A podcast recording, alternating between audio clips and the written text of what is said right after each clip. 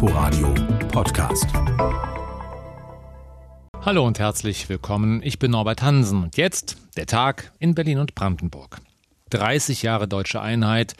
Die zentrale Feier findet in diesem Jahr in Potsdam statt, weil Brandenburg ja gerade den Vorsitz im Bundesrat hat.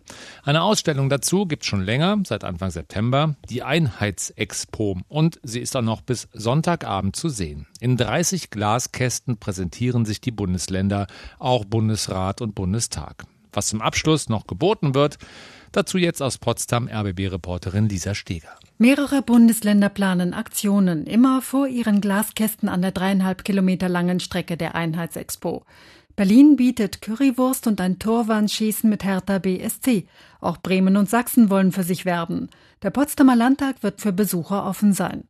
Zum Abschluss übermorgen Abend wird Brandenburg auf dem alten Markt Programm machen. Unter anderem kommt um 17 Uhr Olympiasieger Sebastian Brendel.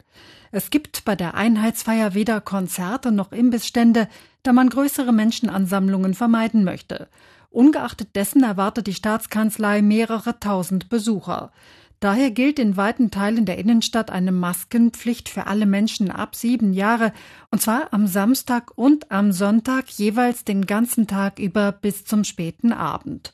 Gäste sollten am besten mit öffentlichen Verkehrsmitteln anreisen, denn wegen mehrerer Demonstrationen und wegen des Gottesdienstes in der Peter- und Paulkirche, unter anderem mit Bundeskanzlerin Angela Merkel und Bundespräsident Frank-Walter Steinmeier, wird die Polizei etliche Straßen für den Autoverkehr sperren. Soweit Lisa Steger. Auch in Hoppegarten wird die Einheit gefeiert. Dazu später mehr. Und an diesem Einheitswochenende sind auch wieder viele Demonstrationen in Berlin angekündigt. Das könnte hier und dort für Behinderungen sorgen. Unsere Reporterin Juliane Kowolik war heute schon in der Stadt unterwegs und gibt jetzt einen Überblick aufs Wochenende. Zunächst hat die rechtsextreme Kleinstpartei Der Dritte Weg für morgen 14 Uhr einen Aufmarsch angekündigt am S-Bahnhof Wartenberg in Lichtenberg. 100 Teilnehmer werden hier erwartet. Sie wollen dann durch Lichtenberg und Hohenschönhausen ziehen und dann wieder zurück zum S-Bahnhof Wartenberg. Das Bündnis Berlin gegen Nazis hat zu breiten Gegenprotesten aufgerufen. Die Gegner wollen direkt am Sammelpunkt des Aufmarsches am S-Bahnhof präsent sein und auch auf der Route selbst. Die Polizei wird versuchen, die beiden Lager auseinanderzuhalten. Weitere Demos gegen Neonazis sind für den ganzen Tag geplant. Züge starten unter anderem am S-Bahnhof Bornholmer Straße, an der Landsberger Allee und der Grünbergallee. Und auch die Kritiker der Corona-Maßnahmen werden an verschiedenen Orten in der Stadt demonstrieren, unter anderem vor dem Reichstag und dem Alexanderplatz. Auch hier ist ein Gegenprotest angemeldet am Großen Stern zum S-Bahnhof Tiergarten und zurück. Und auf dem sogenannten Dorfplatz zwischen Riga und Liebigstraße in Friedrichshain haben linke Gruppen zu Kundgebungen für morgen und Sonntag aufgerufen. Sie wehren sich gegen die anstehende Räumung des besetzten Hauses Liebigstraße 34 und kündigen Gewalt und Verwüstung an. Im Internet sind Videos aufgetaucht, die dazu aufstacheln, das Haus zu verteidigen. Am Tag vor und während der Räumung sind Proteste von der Polizei untersagt worden. Es dürfen dann nur noch Anwohner und ihre Besucher das Areal betreten. Eine anliegende Grundschule bleibt aus Sicherheitsgründen geschlossen und sämtliche Autos und Müllcontainer müssen bis dahin entfernt werden. Informationen von Juliane Kowolik. Vielleicht erinnern Sie sich, Ende August am 31. da gab es auf dem Kudamm mal wieder ein illegales Autorennen. Das führte zu einem Unfall mit zwei Schwerverletzten.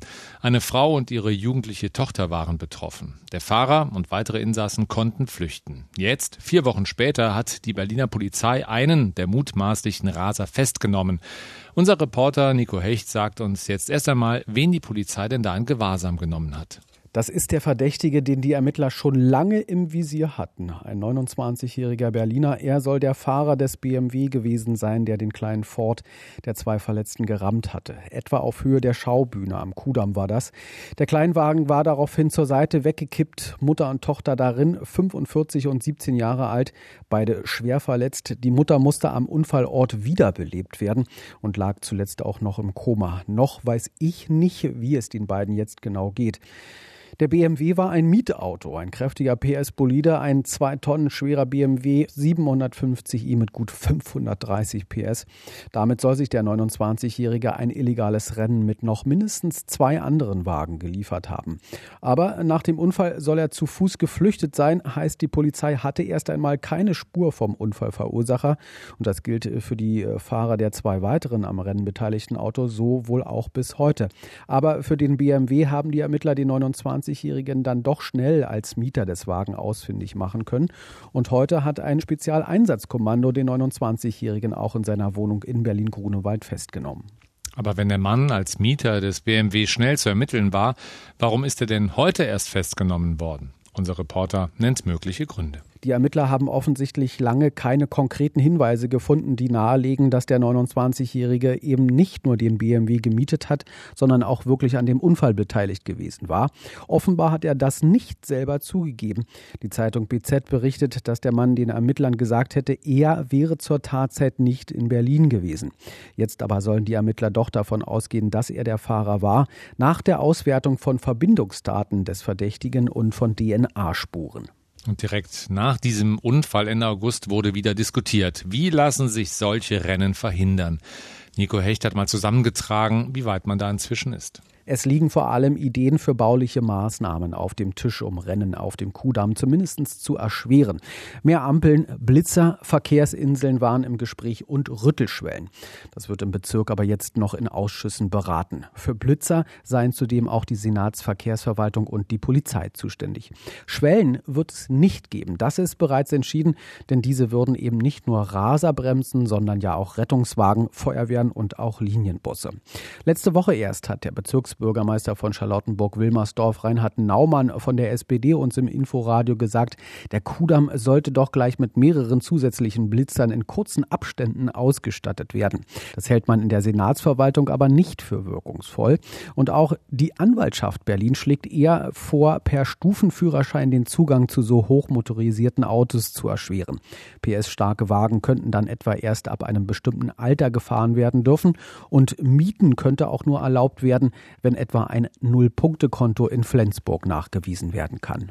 Inforadio-Reporter Nico Hecht hat zusammengefasst, was über den festgenommenen mutmaßlichen Kudamm-Raser und die Maßnahmen gegen illegale Rennen in der Berliner City West bekannt ist.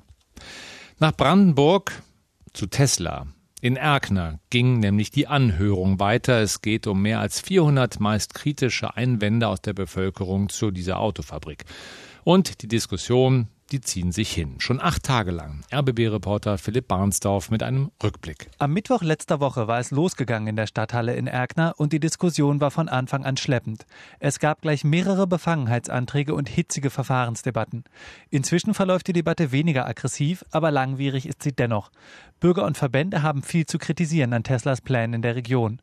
Christiane Schröder vom Naturschutzbund NABU erklärt, was sie auszusetzen hat. Schade ist, dass es eben so eine Art rollender Prozess ist, dass quasi die Planung auch nicht viel weiter ist als das, was schon draußen steht und da mal erst gebaut wird und dann gucken wir mal, wie der nächste Schritt ist, dass dadurch ja viele Unterlagen eben schon längst wieder überholt sind und oft Tesla und auch die Behörden dann nur sagen können, ja, danke für den Hinweis, das nehmen wir mit. Weil ihnen aktuelle Informationen von Tesla fehlen, hat der NABU gemeinsam mit anderen Umweltverbänden heute gefordert, dass die Tesla-Pläne noch einmal neu ausgelegt werden. Beatrix Hundertmark von einer Tesla-kritischen Bürgerinitiative sorgt sich, dass das Trinkwasser mit Tesla in der Region knapp werden könnte. Am Erörterungstermin findet sie aber dennoch etwas Gutes. Ich denke, dass es zumindest durch verschiedene Möglichkeiten den Antragstellern dann doch möglich wurde, ihre Ansichten darzulegen. Wenn es auch oft versucht wurde abzuwürgen, gehört nicht zum Thema, wurde es dann eben in Anträge verpackt, sodass auch diese Bedenken oder diese Einschätzungen sicherlich Einfluss nehmen. Und es haben sich viele Anträge etwa zu Feinstaubmessstationen und Überwachung des Grundwassers angesammelt über die letzten acht Tage, wie Diskussionsleiter André Schiegner vom Landesumweltamt erklärt. Normal ist es in dem Maß nicht. Also das habe ich eher selten in den Terminen, dass so wilde und, und viele Anträge gestellt werden, dann häufig auch doppelt und dreifach. Und, aber gut, es gehört offensichtlich hier zum Termin mit dazu und, und äh, das muss man ein Stück weit, glaube ich, auch laufen lassen, um jetzt die Stimmung im, im Termin nicht komplett wieder nach unten zu bringen. Erst wenn alle Themen aus den Einwendungen durchdiskutiert wurden, kann das Genehmigungsverfahren der Tesla-Fabrik weitergehen. Und es kann sogar sein, dass am Montag weitergesprochen wird. Die ASP, die afrikanische Schweinepest. Um sie einzudämmen, hat der Kreis Märkisch-Oderland nun das Kerngebiet um das vorgestern an ASP erkrankte Wildschwein eingezäunt. In den vergangenen Wochen waren an ASP infizierte Wildschweine nur in den Kreisen Spree-Neiße und oder Spree gefunden worden. Einzelheiten von RBB-Reporter Fred Pilarski. Das Kerngebiet in Märkisch-Oderland umfasst rund 40 Kilometer und ist komplett eingezäunt. Der Landkreis warnt eindringlich vor Kontakt mit dem Elektrozaun. Die Bundesstraße 1 wird nicht gesperrt und die Grenze zu Polen bleibt offen. Die Landkreise Märkisch-Oderland und Oder-Spree grenzen unmittelbar an Frankfurt-Oder. Umgewühlte Wiesen an der Oder und im Buschmühlenweg zeugen davon, dass sich Wildschweine im Stadtgebiet aufhalten. Deshalb bereiten sich die Jäger vom Kreisjagdverband Frankfurt-Oder auf die afrikanische Schweinepest vor.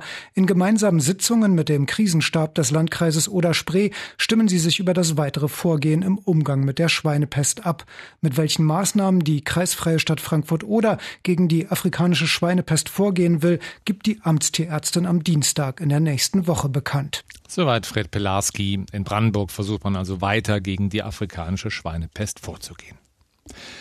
30 Jahre deutsche Einheit, das feiert auch die Galopprennbahn in Hoppegarten mit einem passenden Rennen. Der 30. Preis der deutschen Einheit. RBB-Reporterin Elke Bader schaut voraus. Zur Freude der Rennsportfans dürfen jetzt fast 4000 Besucher auf die Rennbahn in Hoppegarten statt wie bisher 1000. Dazu wurde ein neues Hygienekonzept entwickelt und es wird zum ersten Mal in diesem Jahr ein Rahmenprogramm geben, verspricht Rennbahnmanager Michael Wrulich. Für die Kleinen das beliebte Ponyreiten wird da sein. Wir haben eine Blaskapelle da, dass wir diesen besonderen Tag feiern können. Und es gibt spannende Rennen mit den besten Pferden aus ganz Deutschland. Darauf freut sich Rennbahnbesitzer Gerhard Schöning besonders. Ganz toll ist, dass wir die ersten vier Pferde aus dem deutschen Derby, einmal im großen Preis von Berlin und dann den Derby-Favoriten im Preis der Einheit. Das hatten wir noch nie. Das sind wirklich Spitzenpferde. Vor 30 Jahren sah das ganz anders aus, erinnert sich Schöning. Am ersten deutsch-deutschen Renntag 1900 1990 haben die Ostpferde gegen die Westpferde verloren. Aber egal, an dem Renntag vor 30 Jahren haben sich viele Trainer und Rennpferdbesitzer